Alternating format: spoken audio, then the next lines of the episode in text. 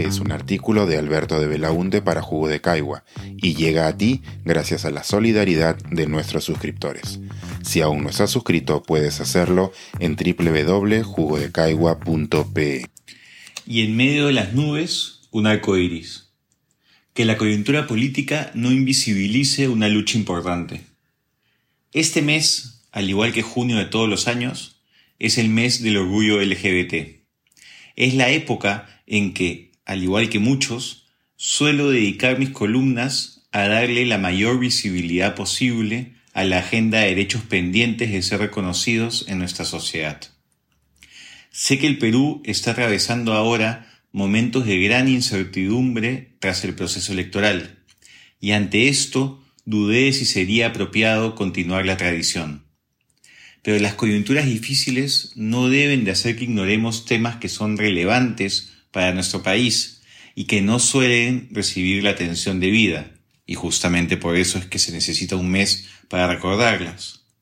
Lo urgente no debe de hacer que olvidemos lo que también es importante.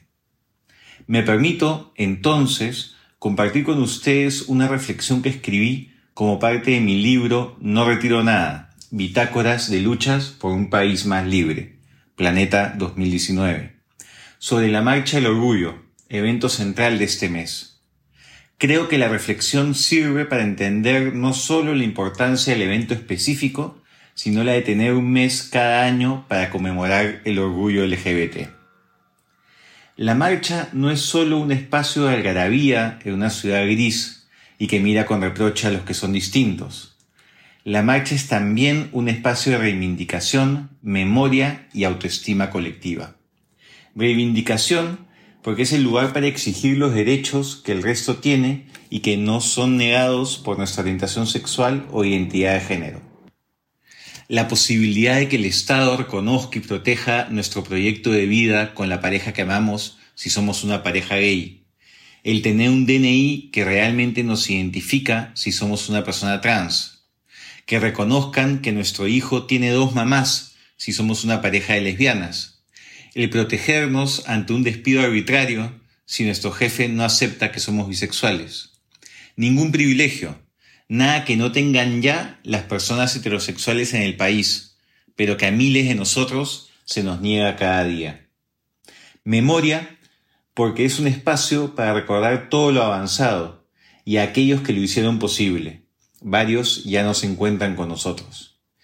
Todo colectivo, todo activismo debe de conocer su historia para inspirarse, para fortalecerse, para no perder rumbo. Mucho ha pasado desde aquella primera marcha, plantón, del orgullo en el Parque Kennedy en 1995, con 25 participantes, y es necesario conocerlo para celebrarlo y para seguir luchando. Pero creo que lo más importante de la marcha, lo más significativo a nivel individual y a nivel colectivo, es la autoestima general que se promueve y fortalece durante esa tarde. Es casi un ejercicio terapéutico que repetimos cada año.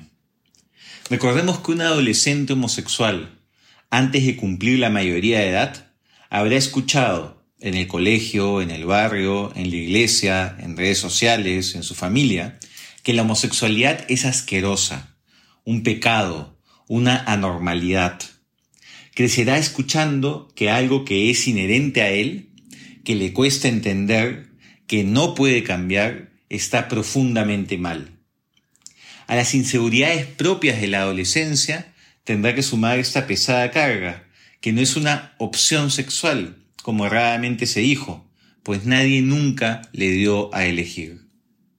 Además, ese chico podrá ser víctima de bullying, sin importar si salió del closet o no.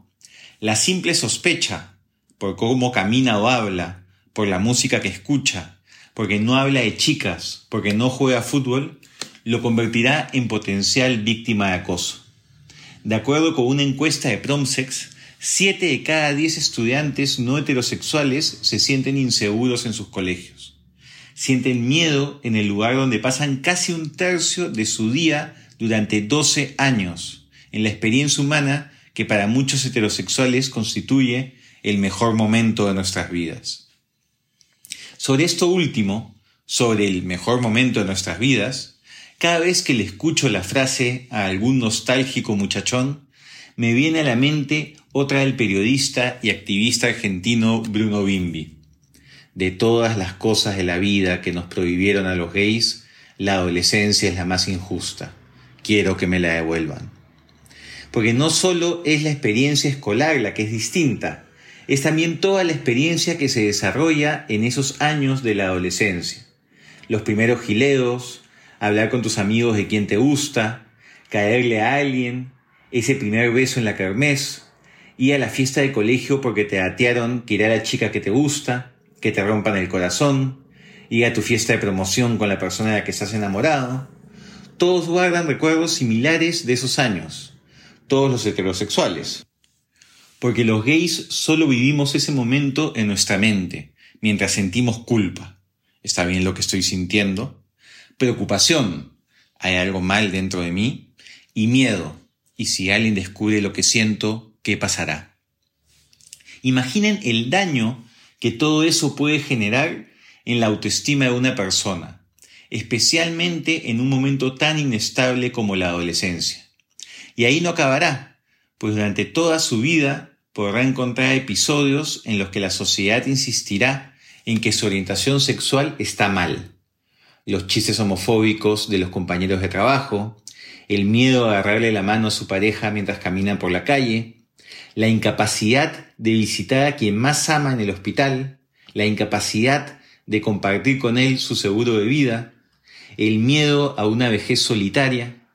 Experiencias similares o con algunas diferencias pasarán también las chicas lesbianas o bisexuales o los adolescentes trans.